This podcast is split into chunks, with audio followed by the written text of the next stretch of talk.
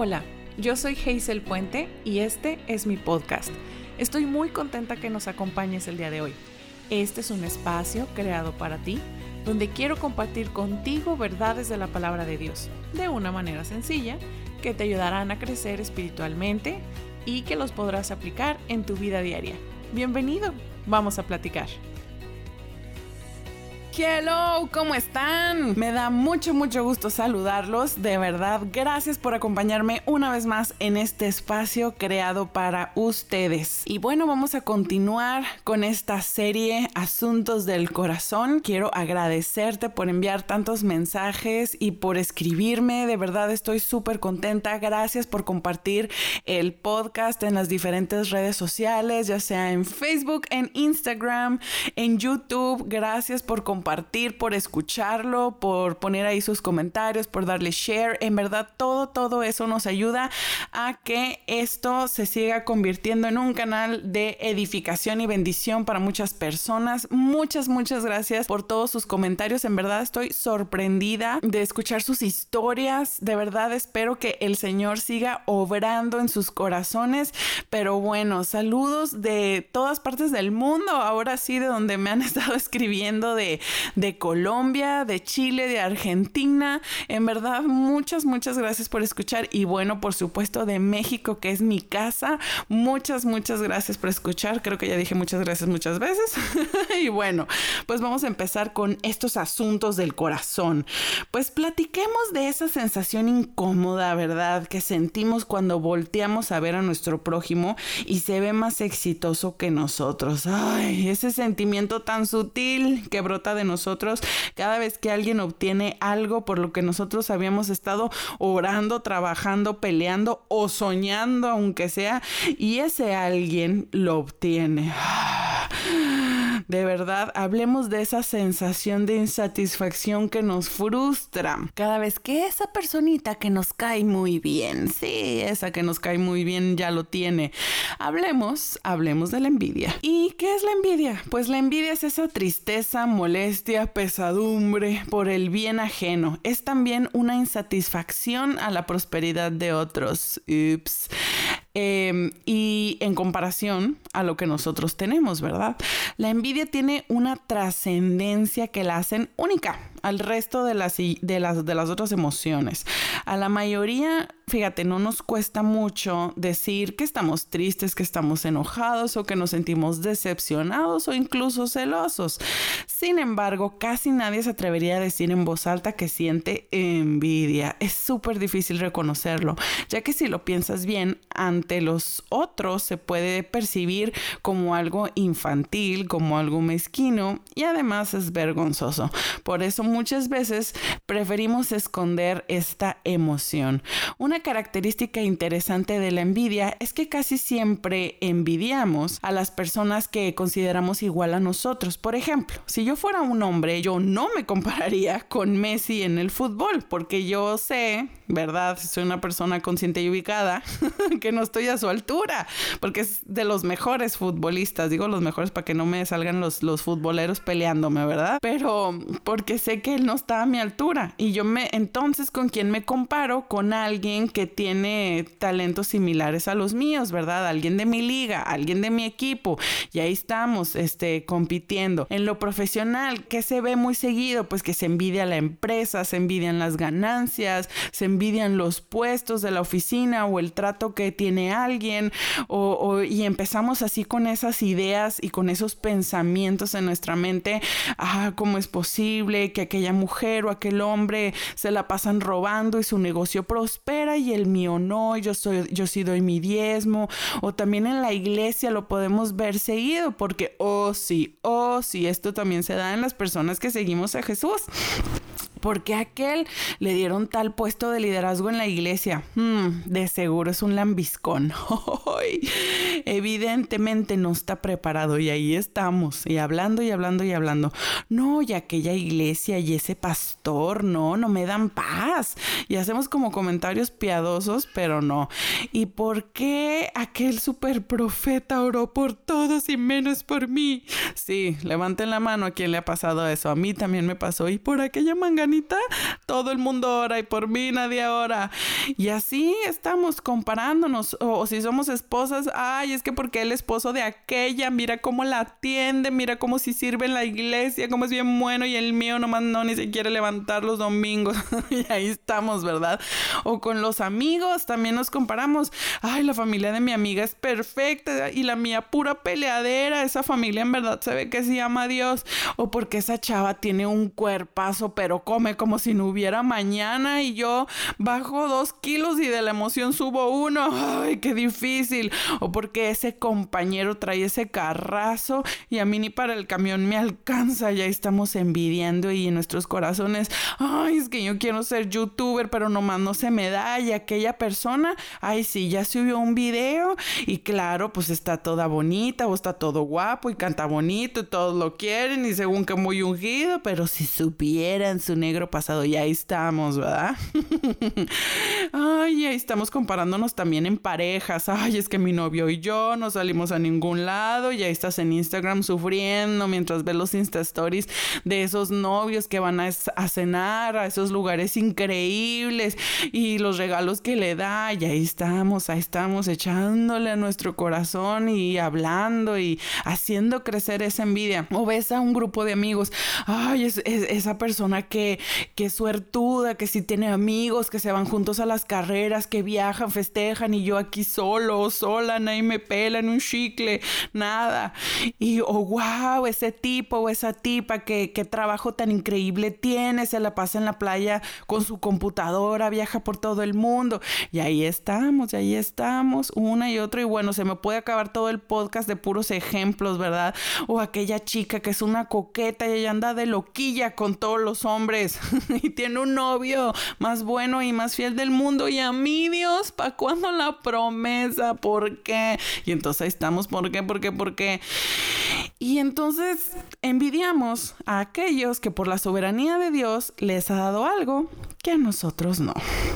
Es difícil reconocer cuando hay envidia en nuestros corazones, pero es necesario hacerlo, queridos amigos, porque es muy peligrosa. Fíjense nada más lo que dice la palabra de Dios al respecto. En Gálatas 5, 19, 21 dice, cuando ustedes siguen los deseos de la naturaleza pecaminosa, los resultados son más que claros. Inmoralidad sexual, impureza, pasiones sensuales, idolatría, hechicería, hostilidad, peleas, celos, arrebatos de furia, ambición egoísta, discordias, divisiones, envidia, borracheras, fiestas desenfrenadas y otros pecados parecidos, permítanme repetirles lo que les dije antes. Cualquiera que lleve esta clase de vida no heredará el reino de Dios. Para las personas que no viven bajo el gobierno de Jesús, la envidia puede ser solamente un sentimiento o una emoción que no es buena.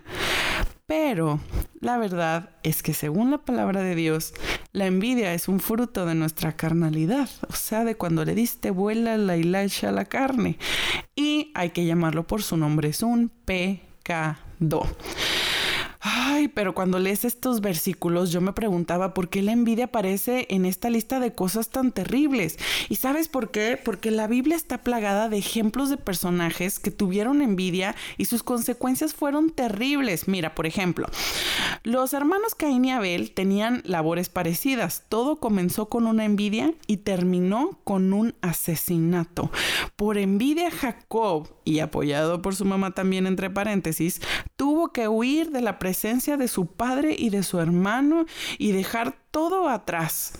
Por envidia, los hermanos de José lo persiguieron hasta el punto de la muerte y fue esclavizado. Y finalmente Dios tenía un propósito y tornó las cosas para bien. Pero qué necesidad de que fuera esclavizado. Ahora, por la envidia también Aarón y María, por la envidia y la murmuración, tuvieron que ser echados del campamento por un tiempo. Por envidia, David, el de las mañanitas, el rey David, fue perseguido por Saúl, que en ese entonces era el rey de Israel, al grado que Saúl solamente buscaba matarlo porque no soportó la comparación.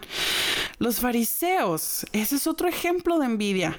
llevaron a Jesús a la cruz por movidos por el odio, movidos por la envidia. Dice la palabra de Dios en diferentes ocasiones cuando Jesús hablaba con ellos, cada que lo oían, ay, les daba tanta envidia que la gente lo seguía, los milagros que hacía, cómo la gente lo amaba y ellos eh, ahí en su ministerio, ¿verdad? Todos ahí acartonados y llenos de leyes y de restricciones y solamente cada que Jesús ahora sí que se la pasaba en triunfador, les causaba este enojo y coraje que sabemos que era el propósito de Dios, pero aún así su envidia los llevó a llevar a Jesús a la cruz.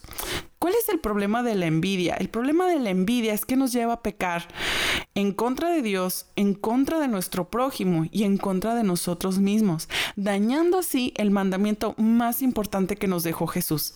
En Mateo 22 del 36 al 40, alguien le pregunta a Jesús, Maestro, ¿cuál es el mandamiento más importante de la ley? Y Jesús dice, Ama al Señor tu Dios con todo tu corazón, con todo tu ser y con toda tu mente. Este es el primero y el más importante de los mandamientos. El segundo se parece a este. Ama a tu prójimo como a ti mismo. De estos dos mandamientos dependen toda la ley y los profetas. Ahí te va la explicación. ¿Por qué pecamos contra Dios? Porque cuando nosotros envidiamos a los demás, nace en nosotros una especie de rebeldía en contra de Dios, en contra de su voluntad hacia nuestras vidas. Al mirar al otro y no estar agradecido con lo que Dios nos da, es estar en contra de sus decisiones, de su soberanía. Es como decirle, Dios, tú no sabes lo que yo necesito y tú no sabes cómo gobernar al universo. Mm, véngase para acá, yo voy a hacer lo que quiera y por qué al otro le das y a mí no, etcétera. Comenzamos a perder de vista, eso es algo súper triste, lo que Dios nos ha dado. Llega un punto donde empiezas a pensar que tú no eres talentoso, que, que tú no tienes bendiciones, que a ti Dios no te quiere. Si tú dejas que la envidia haga raíces y empiece a crecer en tu corazón y en tus pensamientos, le puedes dar poder a la envidia de arruinar los propósitos de Dios en tu vida, porque trae y, daña tu relación con Dios, trae desconfianza, división y con ello un corazón malagradecido con Dios. Y ahí estamos, ¿acaso es que aquel lo amas más que a mí? ¿Por qué? ¿Por qué? Porque la envidia nos lleva a rebelarnos en contra de Dios y de su voluntad. ¿Por qué nos lleva la envidia a lastimar a nuestro prójimo? Pues porque la verdad es que el ser humano, como dice ese dicho, siempre ve el pasto del vecino más verde. Y como decía al principio, las redes sociales han aumentado esto en nuestra perspectiva de vida. Ahí estamos viendo los viajes, las pertenencias y nos parece que la vida de los demás es perfecta y la nuestra no. Desde los diez mandamientos, el Señor fue claro al decirnos no codiciarás, que no deseáramos el bien de otros, eh, los bienes de otros. El problema de la envidia eh, a nuestro prójimo es que usualmente va acompañada de crítica también va acompañada de una mala actitud constante ya que hacia la persona en cuestión te empieza a caer gorda y, ya la criticas y cualquier oportunidad que tengas es para decir algo negativo y dañar la reputación de esa persona. Levanta la mano si te ha pasado, porque a mí sí me ha pasado, me confieso culpable. Ya que te cae mal alguien porque le tienes envidia, la verdad, te cae mal de cajón todo lo que esa persona haga, que si voltea, que si se para, que si aplaude, que si no aplaude, que si habla, que si no habla, que si respira, bueno, ya todo te coraje. y el problema es que también esta envidia viene acompañada eh, de juicios de valor que empezamos a hacer hacia los demás. Por ejemplo, los ejemplos que pone al principio, pero si es bien coquetona, ¿por qué tiene ese novio tan bueno? Ya estás diciendo que es bien quién sabe cómo. porque si aquel compañero del trabajo ni tiene liderazgo, es un ignorante? ¿Por qué le dieron tal puesto? Tú ya estás juzgando a esa persona. ¿Y quién nos da el derecho? Derecho de sentarnos en esa silla y de estar enjuiciando a las demás personas. Y finalmente, junto con todo esto, la envidia nos lleva a hacer acciones que dañan a las demás personas. Y lo más triste es que muchas veces también nos lleva a dañar a las personas que amamos.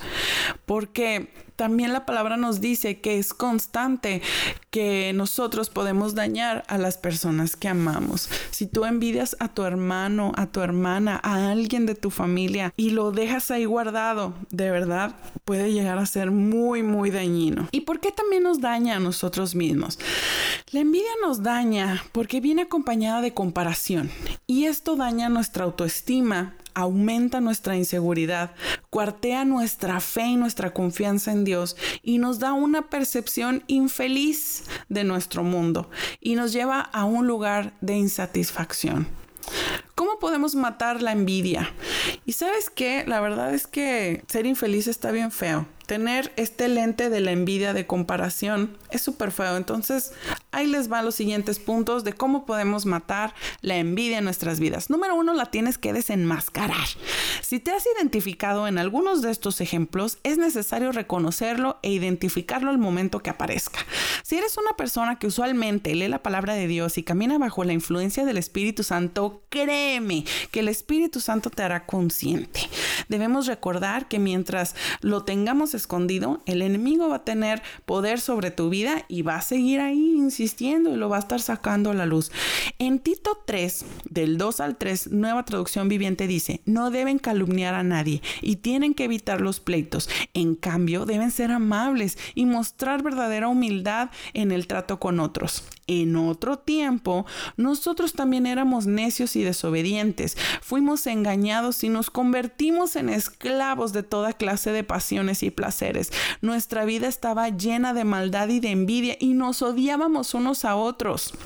Si te fijas este versículo, dice en otro tiempo, también dice la palabra éramos. Ya no andamos en la carne, queridos amigos. Dios ya no quiere que nosotros sigamos caminando en estas acciones. Él quiere que nosotros luchemos contra estos pensamientos, los desechemos y los dejamos al pie de la cruz. Jesús ya murió en la cruz por esto. Debemos accionar en contra de estos sentimientos, en oración sacarlos, entregárselos a Dios y ahora que ya lo sabes, puedas comenzar a caminar en el Espíritu, que ya no seas, eh, eh, que ya no estés accionando todas estas cosas, odiando a otros, que tu corazón ya no sea necio y desobediente, ya no seas esclavo del pecado en esta área de tu vida, no le des vuelo a la hilacha. Si tú estás viendo que tu corazón y que tu mente está cavilando y está hablando en contra de otros, detente, detente y permite que el Espíritu Santo transforme tu lengua, transforme tu corazón y transforme tus pensamientos. Ahora, el punto número dos que va a ser para matar la envidia es vivir en contentamiento. Vivir en contentamiento es estar contento, no importando el estado en que nos encontremos o las circunstancias en las que nos encontremos. Vivir en contentamiento no significa que dejes de tener metas, que dejes de orar, que dejes de desear que tus circunstancias cambien.